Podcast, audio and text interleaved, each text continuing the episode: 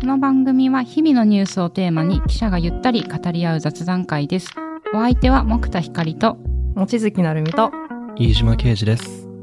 毎週金曜日にお送りします。通学や通勤中、家事をしながら眠る前の BGM にでも使っていただければ嬉しいです。それではお聞きください。やっほー。ヤッホーヤッホー。ヤッホーで返してくれた。嬉しい。やったね。いや、ちょっと、いや、なんか迎合してしまって。迎合してし迎まった合なんだ。はい。いや、夏がね、まだ続いてますよ。9月だというのに。9月4日ですか？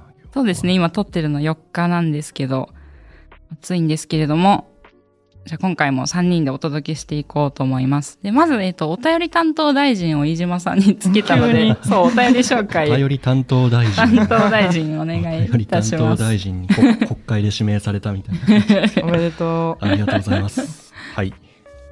えーっと、じゃあ、お便り、あれですね。ツイッターのコミュニティと、あと、フォームに寄せていただいたいや、のをまたいろんな声を寄せていただいて、そうですね。ありがとうございました。う。あはいりがとうございます。嬉しいもんですね。うなんかん。はい。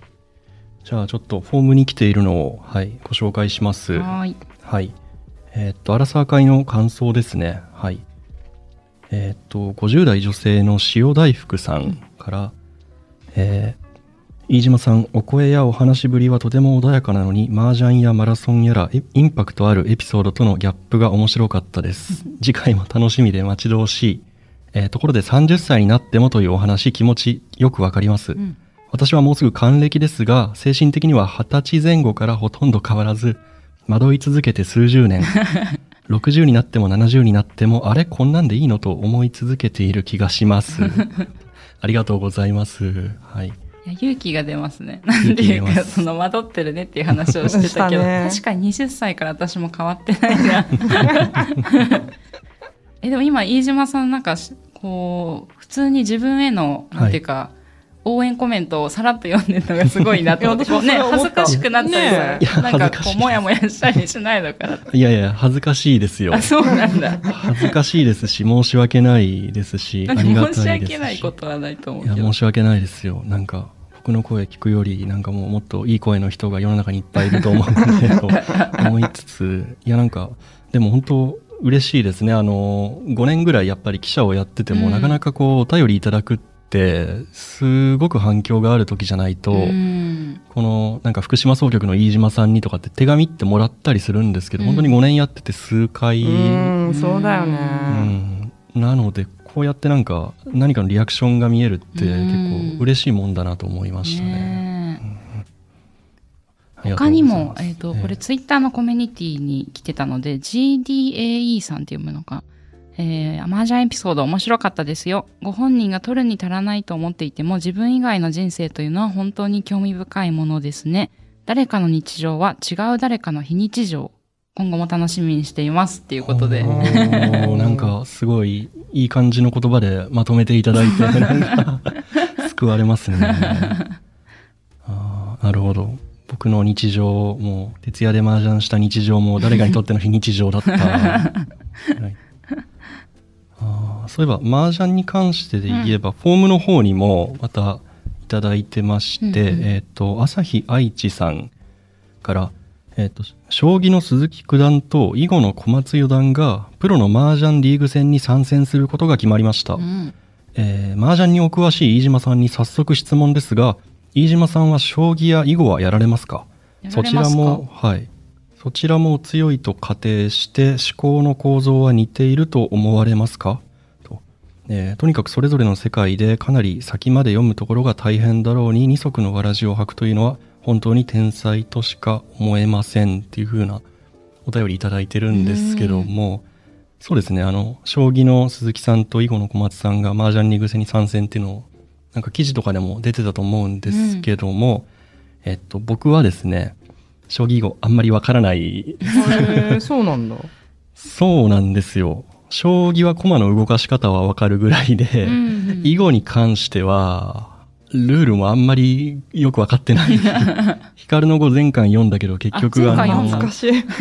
なんか右上隅小目がどこなのか分かってないっていう読んだのに？読んだのに、はい、分かってないっていうだから僕は麻雀ちょっと専門なんですけうんど。専門 まあ、でもその、思考の構造似てると思われますかっていう、あの、ご質問なんですけど、結構麻雀プロっていうのは将棋も強いし、将棋の棋士っていうのは麻雀をよくやるっていうイメージは確かにあります。うん。はそうなんだ。私、ヒトランでこの鈴木大輔さんがまさに出ていて、あの、てか、飯島さんと喋るようになってから、麻雀のことってこれまでスルーしてたんだけど、なんか目に入るようになっちゃって、ニュースもすごい気になって、あの、この方も本当どちらもやってる方っていうことで、あ、じゃあそんなにこうすごい珍しいということでもないんだね。そうですね。なんか、うんと昔「サトシの青春」っていうなんか小説とか映画になったと思うんですけども、そのモデルになった棋士がえーっ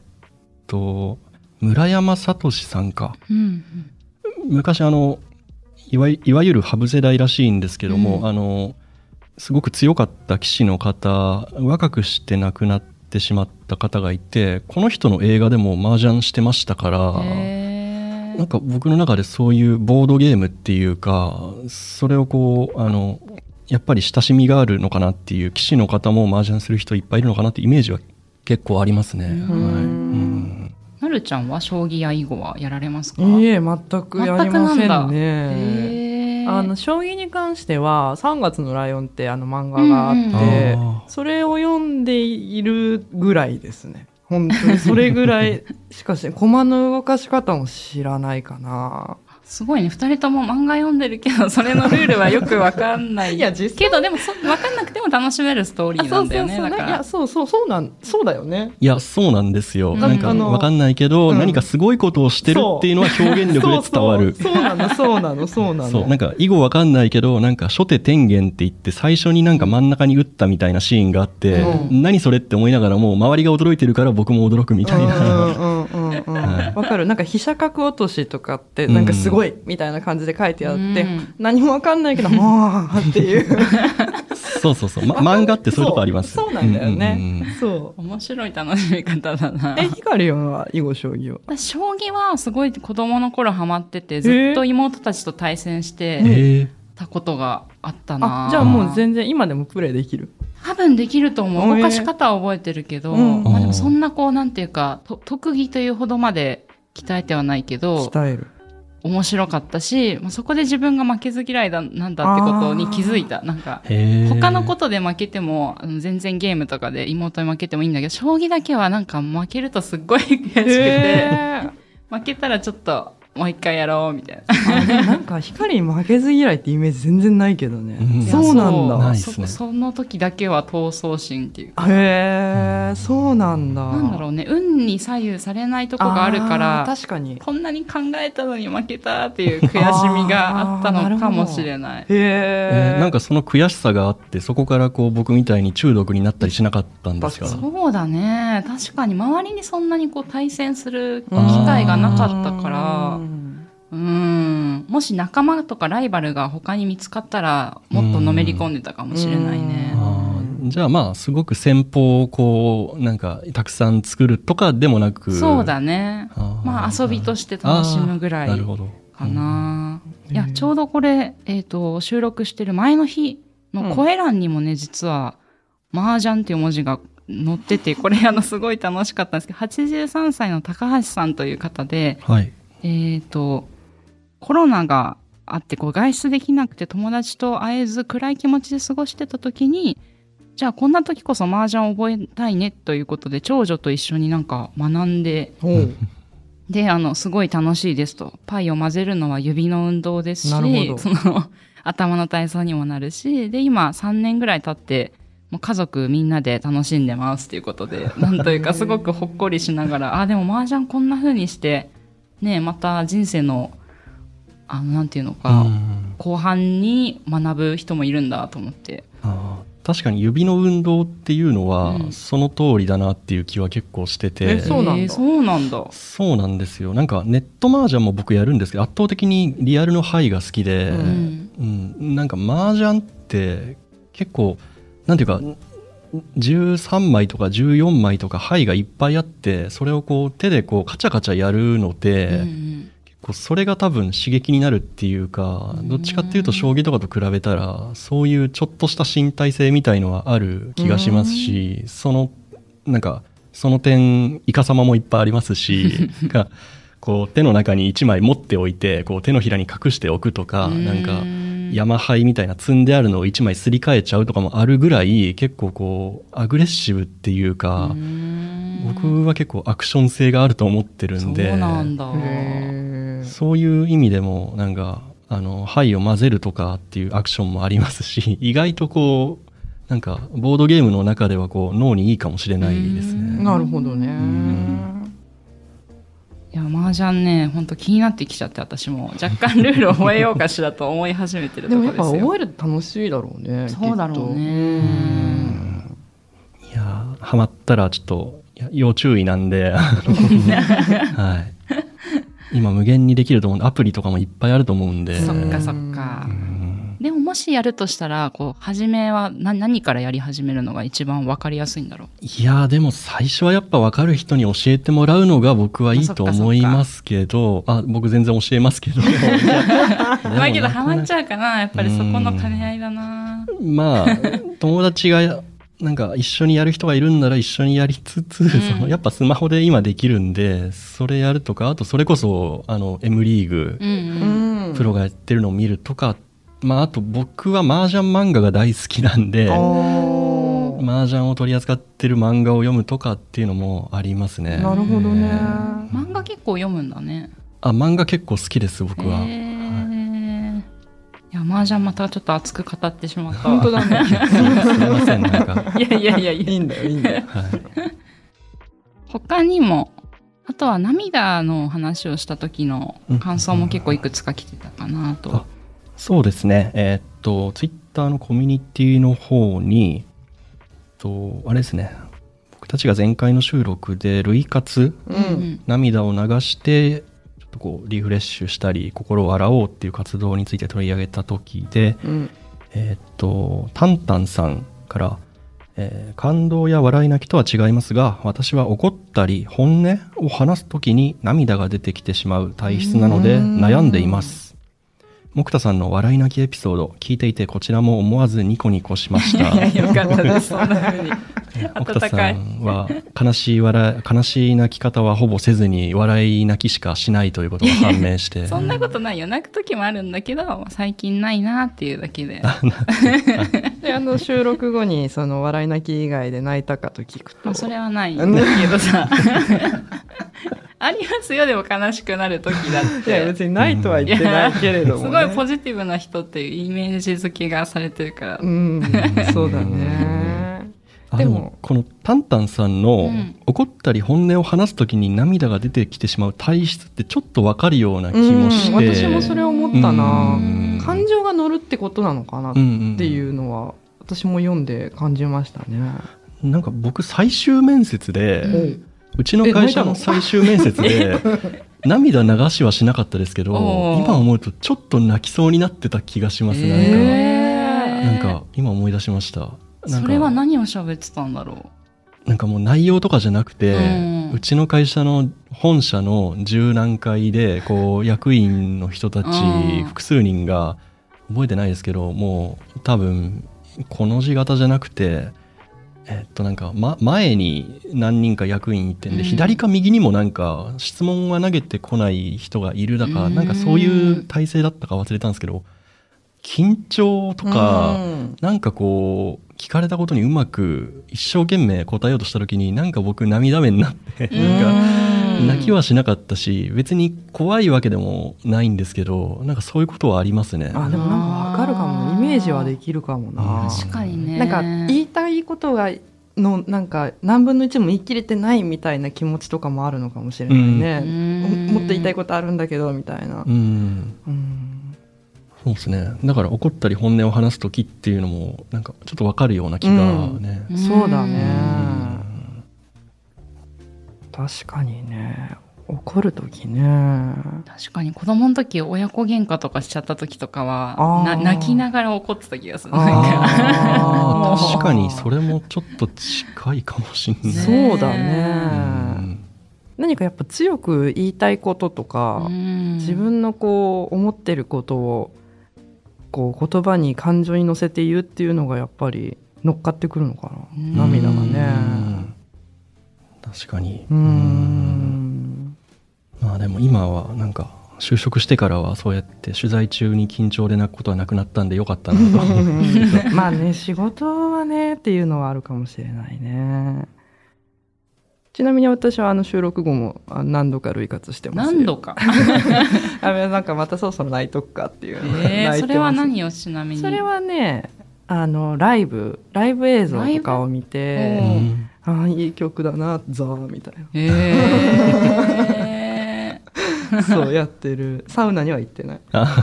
サウナでもいいじゃんって言われたのは結構心に残ってるんだけど サウナはいいかなと思って。何度かやってますね、え。ーうん。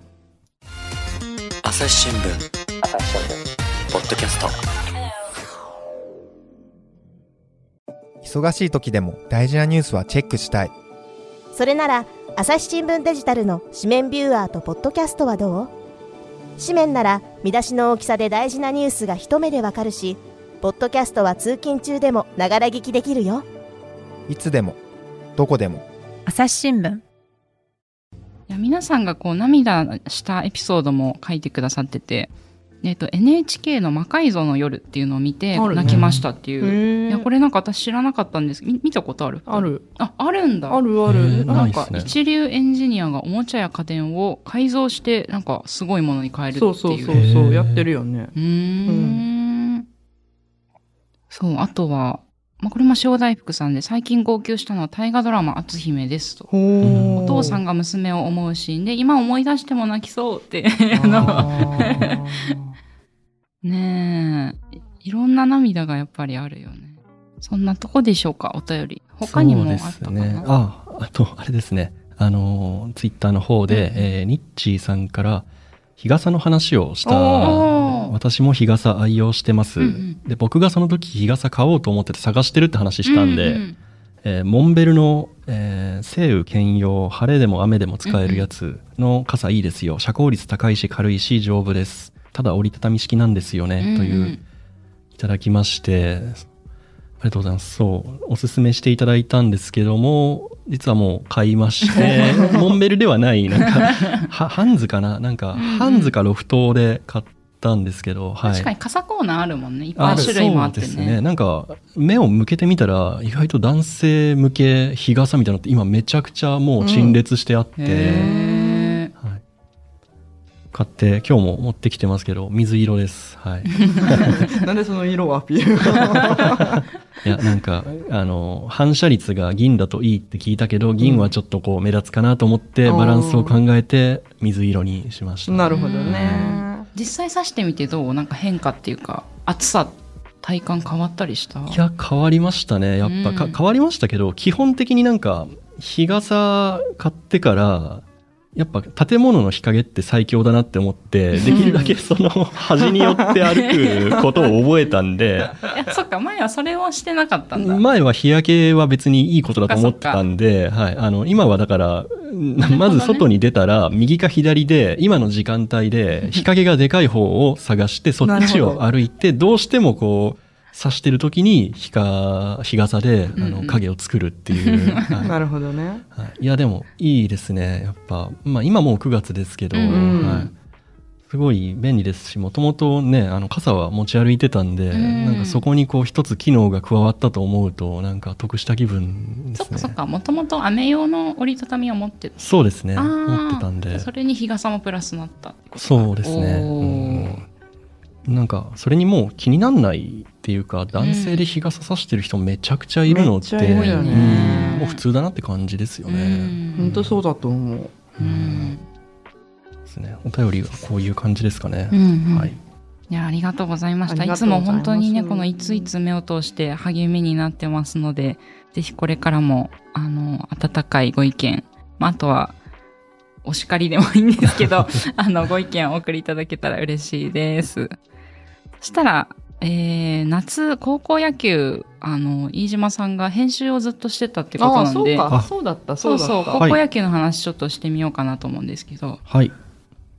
どうどうでした？今年初めて、まあ、その編集で高校、まあ、これまで記者として取材はしてたけど、はい。それをレイアウトしたり見出しつけたりっていう編集側っていうのは初めてだったんですね。そうですね。初めてでしたね、うん。あのまあ開幕からずっとじゃないんですけど、うん。あの僕ちょっと前の方8月の最初の方夏休み取らせていただいてたんで、うんうん。まあ途中から閉幕までだから決勝の日とかは僕、はい、担当してたんですけど、はい、やってました。はい。まあもともとそんなにこうスポーツ面っていうのもたくさんはやってなかったんで、うん。いつもより結構それこそ写真を大きくしたりとか確かにスポーツ面で写真が結構映えてたりね、うんするもんね結構ね普通のニュース面と全然作りが違うからうん。そうあのね。そうなんですよ。いや違うよね。な、なんかこう、高校野球の編集どうだったって話今しようとして、でも結構編集で違ったことってマニアックになりがちなんで。あまあそうかもね、ええなんかニュース面って結構こう、段が決まってるっていうか、その、ニュース面だと縦に見出しがあって、うんうん。こう横にこう線が引いてあって段形っていうんですけども、うんうん。その11文字とか12文字取りの1行がこうバーッとあって次の行次の段に至るまで線が引いてあってとかなんですけどもスポーツ面はもうそういう線も引いてなくてああでも確かに言われたらそうだな。なんか意識したことなかったけど。結構まあうちの会社も他の会社もニュース面はこういろんなこの事件があってこの事件があってとかを線で区切って、うん。こういろんな幕の内弁当みたいにししてるんですけどもスポーツ面特に高校野球面はもう結構一体感を持たせて写真とうん大きい見出しとあとはそのスコアとかテーブルとかで作ってるっていうのが、まあ、結構違ったんですけどこれだいぶこう編集者でしかわからないというかあれなんで。うんそうだね。確かに。一読者として見てるとあんまり違いを感じたことがなかったな。ただでも今飯島君が言ったみたいに写真が大きいとかっていうのは結構特徴的だと思う。スポーツ面でね。う、うんん。写真に割とこう面積を割くっていうのはあの原稿の長さをかなりもう制約している書くからスポーツ面っていうのは、うん。だからその分見出しだったり写真に振るっていうことを割とするかもね。そっか。だからもともとの原稿の文字数が少ないんだねこの紙面に載ってる。そうね。うん。割と決まってるからね行数がね。うん。そうなんですよね。多分図版率っていうのかな。その紙の紙面に対するその図版その表とか写真とか、そのインフォメーションみたいなやつの率がちょっと高いと思います、うんうんうん普通の社会面とか政治の面だったら結構もう起きた出来事を文字をできるだけ入れよそうって確かに。僕らも出稿部その書く人たちも思うんですけど、うんうんスポーツはやっぱ、まあ、書きたいことは書くけど写真をでっかくしないと、うん。なんかこう字だけだったらちょっとなんか勢いがこううんパッと開いた時に今日誰が何したか分かんない感じもあるんで、まあそれこそねスポーツ紙なんてもう一面写真だったりとかっていうこともあるからね。結構ビジュアルに振ってることは多いかもうね。ん。そうですね。そういうところはなんか今年初めてだったんで結構もう先輩に教えてもらいながら、はい、やりましたね最後まで。うん。一日のスケジュール的なのはどんな感じなの？あそうですね。もうあの各スポーツ部とか担当の人たちはこう今日の試合はこれが目玉かなとか、うんうん。これでこう一番大きいスペース取りたいかなとか考えつつあと第1試合始まって第2試合始まってとかで僕ら編集者はあ朝からずっと何かしてるとかはあんまりなくって、うん。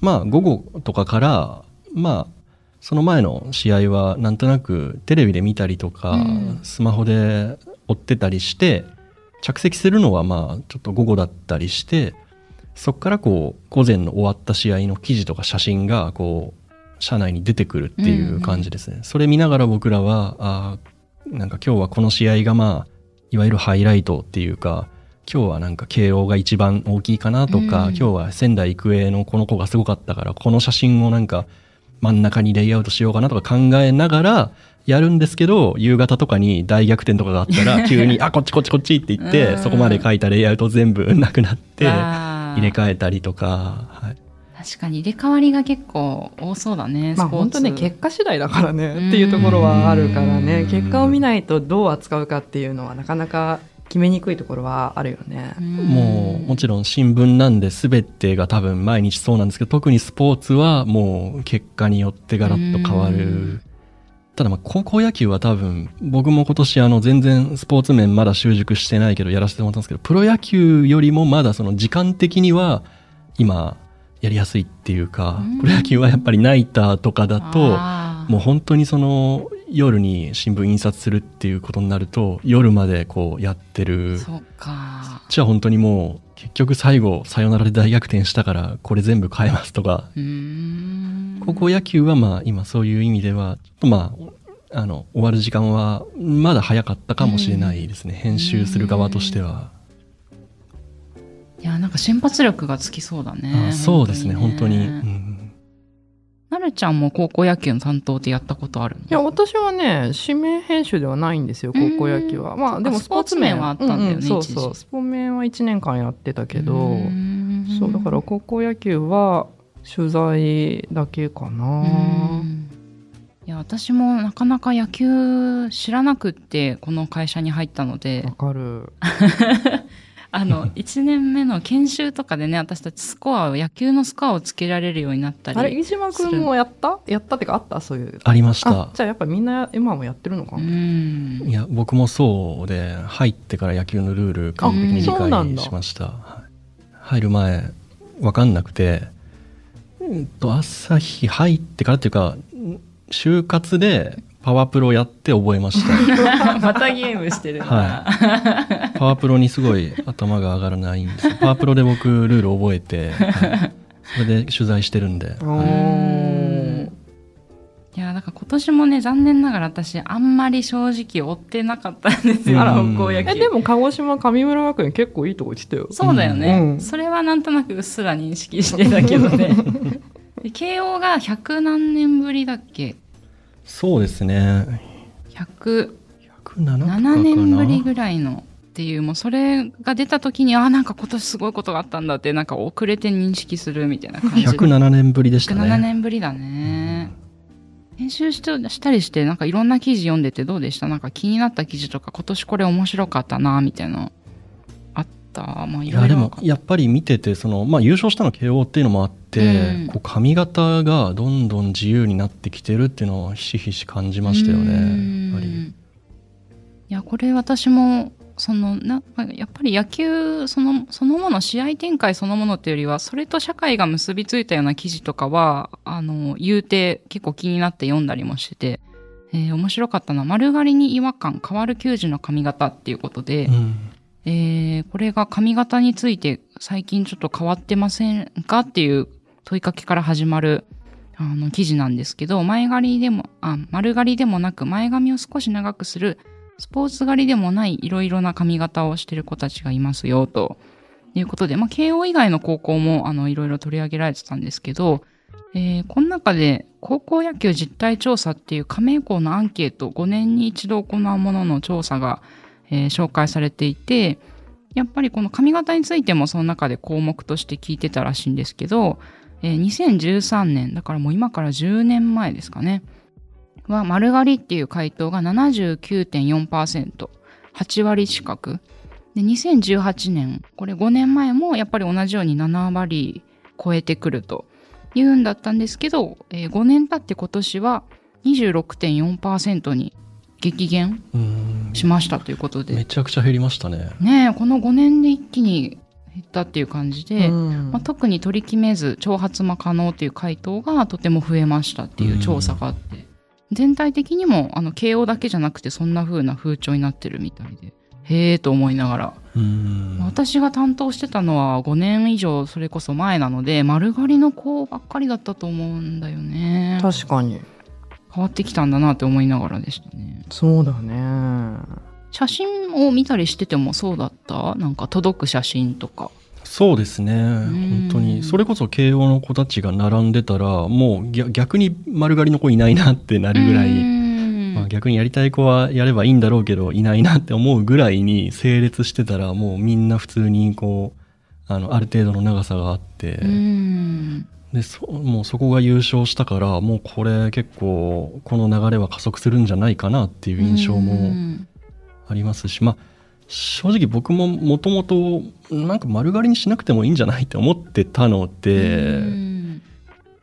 まあ、丸刈り涼しいと思うし、うん。あのやりたい人はやればいいと思うんですけどもなんか全員やってるとやっぱりちょっとそのなんだろうその高校行きたいけど髪の毛はどうしても伸ばしたいっていう子がいた時にちょっとそのイニシエーションを経ないと入れないとちょっとこう進路としてうん。そこに行きづらくなっちゃうので、まあ、自由にしてもいいんじゃないかなっていうふうには。うん。でまあ雰囲気として丸刈りをこう全体であの伝統としてやってるところはやってるところであっていいと思うんですけど、うん。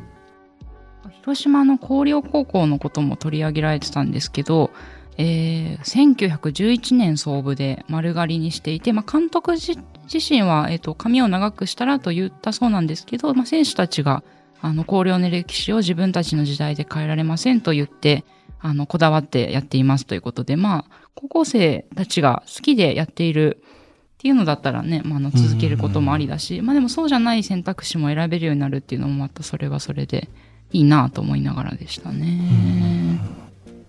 うん。なんか特殊ですよね。やっぱ野球って。丸刈りにみんながするってなかなかこうまあ学校によって校則はあるけどねほとんどの学校が丸刈りにするってやっぱ野球独自の文化だったんで、うん。それもちょっと変わりつつあるのかなっていう感じですよね。うん。お話はつきませんが続きは次回お送りします